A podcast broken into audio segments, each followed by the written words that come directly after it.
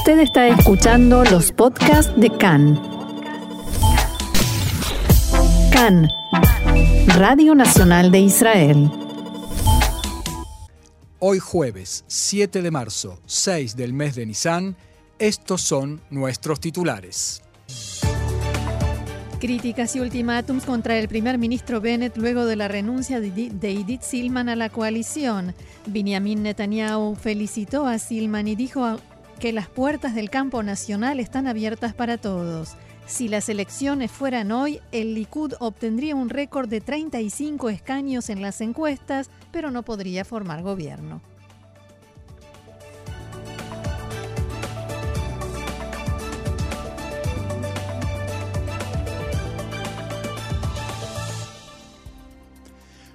Vamos entonces al desarrollo de la información. Legisladores del partido Yemina, que lidera Naftali Bennett, acusan al primer ministro de que su fuerte tendencia hacia la izquierda es lo que llevó a la desintegración del gobierno. En la reunión de bancada en la tarde de ayer, el legislador Nir Orbach le dijo a Bennett, abro comillas, no puedes estar al frente, del, al frente al secretario de Estado norteamericano Blinken y no reaccionar a sus duras expresiones contra los colonos judíos. En la mañana de hoy, Orbach le presentó a Bennett un ultimátum, una serie de exigencias a las cuales condiciona su permanencia en la coalición, a saber, promover la construcción en los asentamientos y conectar los puestos de avanzada ilegales a la electricidad. También exige la cancelación del programa del ministro de Finanzas, Víctor Lieberman, destinado a abolir los subsidios de guardería infantil para estudiantes de instituciones ultraortodoxas que no trabajan. En Tikva Hadashah, el partido que encabeza Guidon Saar, aseguran que le advirtieron a Bennett sobre Edith Silman y que él es el responsable de la crisis. Factores en la bancada de Saar advirtieron a los partidos de izquierda que no aceptarán basarse en el apoyo de la lista árabe unificada. El titular de Cajol Labán, Benny Gantz, dijo que su bancada fue y seguirá siendo la más disciplinada de la coalición. En tanto, el jefe de la oposición, Benjamin Netanyahu, llamó a los legisladores de derecha a, abro comillas, dejar de lado las cuentas pendientes del pasado y volver al campo nacionalista. Nuestras puertas están abiertas para todo aquel que fue elegido con votos de la derecha. Llamo a todos aquellos que todavía están dentro de la coalición y que tienen corazón y conciencia, vuelvan a casa los recibiremos con los brazos abiertos, dijo el ex primer ministro Netanyahu. En la manifestación que organizó anoche en Jerusalén, Netanyahu criticó desde el escenario al gobierno de Bennett y dijo que sus días están contados. El titular del partido ultraortodoxo Shas, Arieh Deri, dijo que en el periodo de verano de la Knesset se formará un nuevo gobierno encabezado por Benjamin Netanyahu. También señaló que para formar ese gobierno aceptaría a todos quienes forman el campo nacional incluido a Víctor Lieberman, al que dijo incluso que estaría dispuesto a perdonarle sus malas actitudes pasadas.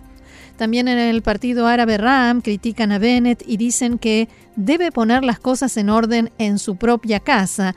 Y no sé si se refiere al partido Yamina Marcelo o a su propia casa donde vive, porque no sé si recordás que cuando dijo que no había que viajar al exterior, ¿quién fue la primera que viajó? Su esposa y sus hijos. Sí, señor.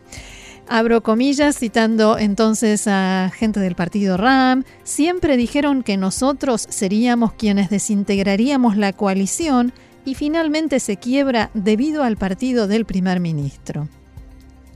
Por otra parte, Khan pudo saber que en la lista árabe unificada no hay acuerdo sobre si apoyar o no una eventual propuesta de disolución de la Knesset. Algunos de los miembros de la lista apoyan la idea de dar una red de seguridad y salvar a la coalición y otros se oponen. Fuentes del partido dijeron a Khan que Netanyahu es la línea roja. No lo coronaremos primer ministro. En el partido ultraortodoxo Yaduta Torah no están satisfechos con el rumbo al que están conduciendo el Likud y los partidos de oposición a esta crisis de la coalición. Ello debido a que en el Likud prefieren ir a elecciones en lugar de intentar conformar un gobierno alternativo. En Yaduta Torah tienen intención de exigirle a Netanyahu que se comprometa públicamente a que actuará para formar un nuevo gobierno en la Knesset actual como condición para que el bloque de partidos de derecha y ortodoxos continúe unido. Y ya que criticamos un poquito a Bennett, porque no también a Netanyahu? Que Netanyahu se comprometa e incluso que firme un compromiso y que Ariel lo garantice, le haga de garante del compromiso, ¿qué valor tiene hoy en día, no?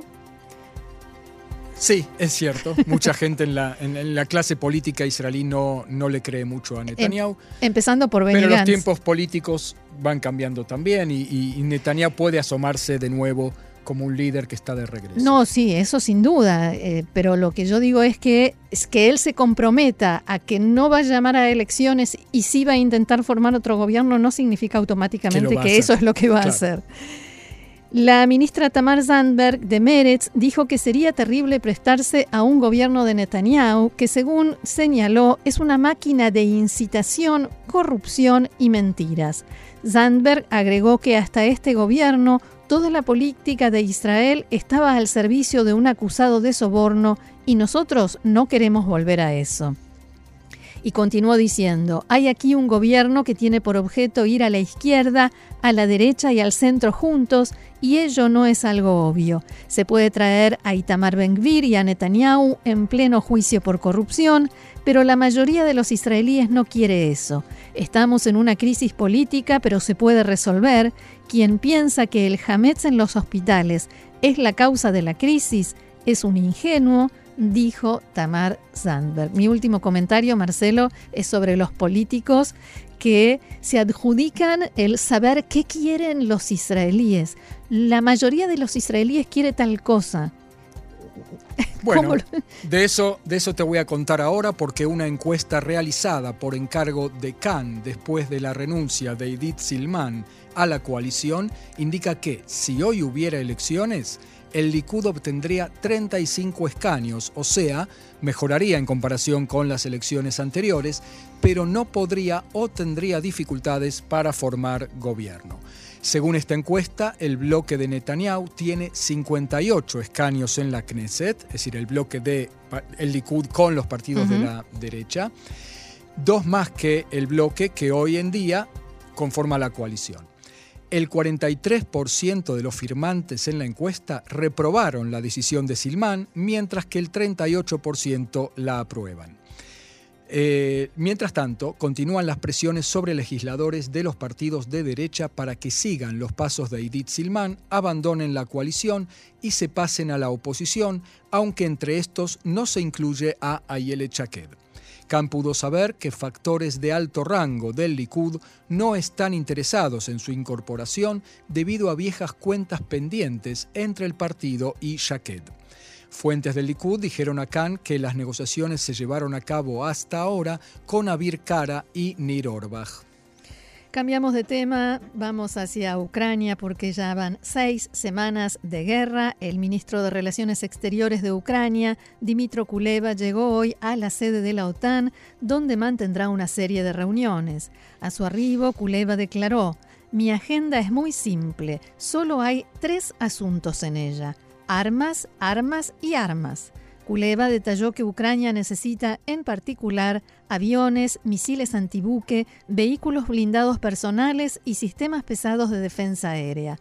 Estados Unidos anunció en las últimas horas nuevas sanciones económicas y financieras contra Rusia, apuntando especialmente a dos grandes bancos y dos hijas adultas del presidente Vladimir Putin. El presidente norteamericano Joe Biden vinculó la escalada de sanciones directamente a las pruebas de que las fuerzas rusas asesinaron deliberadamente a civiles en Bucha, en los suburbios de Kiev. El presidente norteamericano escribió en su cuenta de Twitter, Dejé en claro que Rusia pagaría un precio severo e inmediato por sus atrocidades en Bucha.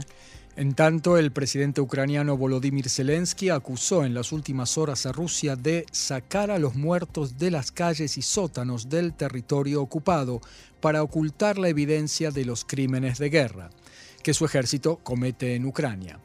En su mensaje de esta madrugada, Zelensky aseguró que tiene información de que el ejército ruso ha cambiado sus tácticas y está tratando de sacar a los muertos de las calles y los sótanos del territorio ocupado. Ucranianos asesinados. Esto es solo un intento de ocultar la evidencia y nada más. Pero, siguió diciendo Zelensky, la responsabilidad no se puede eludir.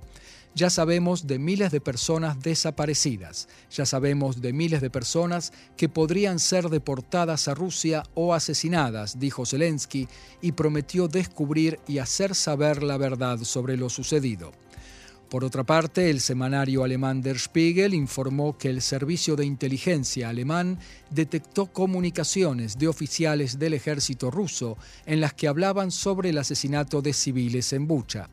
El informe indica que algunas de las conversaciones se referían a algunos cuerpos en particular que fueron fotografiados en esa localidad. Pasemos ahora a información de Medio Oriente. El diario Ashar Kalausat informa que Irán aumentó su presencia en Siria. Según este informe, Irán tiene allí milicias leales con unos 4.500 hombres en 120 bases militares. De acuerdo con este diario, Irán tiene comandancias en Siria bajo el mando de oficiales de la Guardia Revolucionaria. Por otra parte, las autoridades iraníes aseguran que han entregado a la Agencia Internacional de Energía Atómica los documentos requeridos por el organismo sobre su programa nuclear después del acuerdo en marzo sobre un plan de tres meses para resolver los asuntos pendientes. El jefe de la Organización de Energía Atómica de Irán, Mohammad Eslami, declaró en las últimas horas que los documentos ya fueron entregados y que una delegación de ese organismo realizará una visita a, Teherán para analizar las respuestas. Eslami acusó al gobierno de Israel de producir documentos falsos en sus palabras y de llevar a cabo operaciones terroristas y de sabotaje contra las instalaciones nucleares iraníes y aseguró que la Agencia Internacional de Energía Atómica es consciente de las intenciones del régimen iraní, palabras del jefe de la Organización de Energía Atómica de Irán. Y aquí más cerca nuestro, el matutino libanés Al-Akhbar informa, citando una fuente palestina, que Egipto presiona al Hamas para que no provoque una escalada en la situación en la franja de Gaza. Una fuente, la fuente palestina informó al periódico que Egipto intenta obtener un compromiso por parte de Hamas de no iniciar un enfrentamiento, aun si Israel cruza las líneas rojas en Jerusalén, según sus palabras, durante el mes de Ramadán. La fuente estimó que Egipto piensa que puede presionar al Hamas por medio de promesas relativas a la reconstrucción y la economía de Gaza.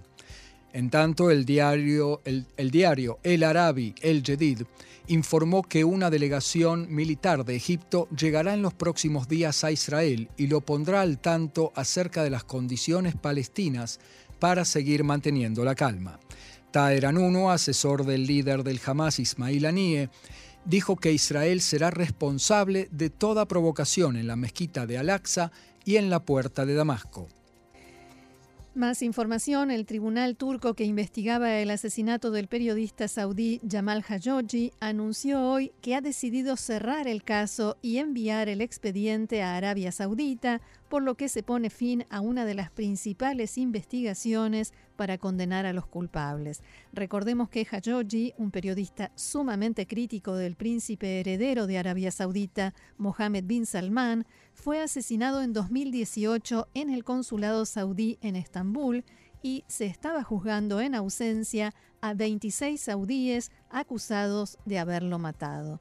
La decisión se produce a pesar de las advertencias de grupos de derechos humanos de entregar el caso al reino de que entregar el caso al reino saudita conduciría a un encubrimiento del asesinato que ha generado sospechas sobre la posible responsabilidad de Bin Salman.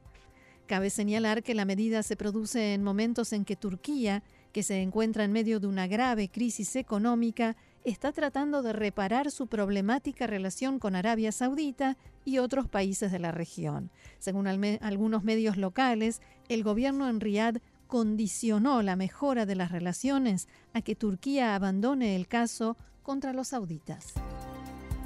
Después de repetidas postergaciones, mañana es el día. El segundo astronauta israelí, Eitan Stiva, y sus tres compañeros volarán al espacio desde Cabo Cañaveral en la Florida en el marco de la misión AX-1 o en su nombre en hebreo Raquía, que significa firmamento. La primera misión privada que es lanzada a la Estación Espacial Internacional. De esa manera, en las fotos festivas, la bandera israelí flameará detrás de los astronautas por primera vez en 20 años. Si bien Stiva pagó por el vuelo nada menos que 50 millones de dólares, la misión estará dedicada a la educación y la ciencia. Maya Schmidt, coordinadora de la misión educativa, explicó. Nuestro objetivo es transformar la Estación Espacial Internacional en el aula más sofisticada del mundo por medio de decenas de clases y demostraciones científicas desde el espacio a todos los alumnos de la Escuela de Israel. Y no solo de ciencia se vive en el espacio sideral, también habrá arte en esta misión. Diversos artistas colaboraron y elaboraron junto con Stiva obras artísticas que tomarán su forma final en el espacio y que funcionarán solo en condiciones de gravedad cero. Será muy interesante ver eso. Totalmente. El curador de la misión artística de Raquía, Udi Edelman, dijo, parte de los trabajos son, por ejemplo, la primera joya creada para condiciones espaciales, una aplicación de realidad por capas que simulará gravedad y eventos extraños en el espacio, otras.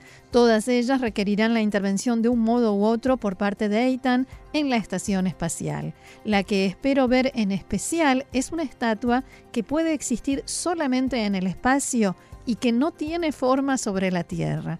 En resumen, la misión Raquía puede abrir una ventana para Israel hacia la industria espacial internacional y esperemos para el lanzamiento de más astronautas israelíes. Nos vamos ahora al mundo judío. La muerte de un joven judío francés muerto a raíz de un ataque por una banda de inmigrantes musulmanes se ha convertido en el tema de las campañas electorales en Francia. El joven se llamaba Jeremy Cohen, judío religioso que llevaba kippah, solideo judío, del poblado de Bobigny, un suburbio al norte de París. El, 16 de febrero pasado lo atacó una banda violenta de inmigrantes, lo golpearon duramente, se cayó al suelo, pero logró juntar fuerzas, se levantó y se escapó corriendo. En la corrida llegó justo a donde pasaba el tranvía eléctrico, que lo atropelló. Llegó en estado desesperante al hospital y allí falleció. La policía registró el hecho como accidente de tránsito y cerró el caso. Pero los hermanos de Jeremy investigaron de modo privado las circunstancias del hecho y consiguieron un video tomado por vecinos árabes que vivían frente al lugar del ataque y lo habían filmado todo. Cuando se publicó el video, los medios de comunicación judíos y también todos aquellos identificados con la derecha francesa acusaron a la policía y al gobierno de silenciar el caso. El fiscal general local decidió abrir una investigación a raíz de los hallazgos de la familia de Jeremy. Esto fue tomado, hay quienes dirían aprovechado, por el candidato judío a la presidencia de Francia por la derecha nacionalista Eric Zemmour, que publicó una serie de posteos en su cuenta de Twitter sobre el silenciamiento del episodio. ¿Por qué ningún medio, ningún político y ningún miembro del gobierno habla de la muerte de Jeremy Cohen? dice Zemmour. El tema de la violencia por parte de miembros de las comunidades de inmigrantes árabes y musulmanas es uno de los temas centrales de la campaña electoral de Zemmour, que, hay que decirlo, sus posibilidades de llegar al balotaje en las elecciones dentro de una semana son prácticamente nulas. En la comunidad judía este episodio despierta recuerdos amargos del silenciamiento de la muerte de otra ciudadana judía, Sara Halimi, quien fuera golpeada con brutalidad por su vecino musulmán y arrojada al vacío desde la ventana de su casa, mientras la policía se había abstenido de tomar medidas que le hubieran salvado la vida. Ese crimen tuvo lugar poco antes del balotage para la presidencia en esa ocasión, cuando se enfrentaban Emmanuel Macron contra Marine Le Pen, y muchos en la comunidad judía sostuvieron que el episodio fue silenciado para no aumentar las posibilidades de la derechista Marine Le Pen en las elecciones. Ahora, una semana antes de las nuevas elecciones en Francia, un nuevo caso de antisemitismo que se intenta silenciar va tomando vuelo en el debate público francés. Por ejemplo, el presidente Emmanuel Macron se comunicó con la familia, también hizo declaraciones diciendo que la justicia está trabajando en forma independiente, pero que el caso se va a esclarecer y que esperamos que eh, de la forma más rápida posible se pueda dar respuestas a la familia del joven. Marine Le Pen escribió en un tuit podría ser un atentado, un asesinato antisemita. Y Eric Zemmour tuiteó, ¿está muerto por ser judío? Otro de los candidatos presidenciales, Jean-Luc Mélenchon, aseguró que hay que arrojar toda la luz sobre esta tragedia y pidió que esto se haga, que se haga justicia. El padre del joven eh, Jeremy Cohen dijo que Eric Zemmour les ofreció ayuda, que ellos también le pidieron que los ayude con la investigación y que él trató de ayudarnos, dijo en declaraciones a la televisión local, para que la investigación no se cierre ni se silencie. Este fin de semana, elecciones en Francia, se espera una baja participación, especialmente por parte de los jóvenes. Vamos a ver quién sale beneficiado de eso y quién se aprovecha más o menos de este triste episodio. Y aquí lo vamos a comentar también.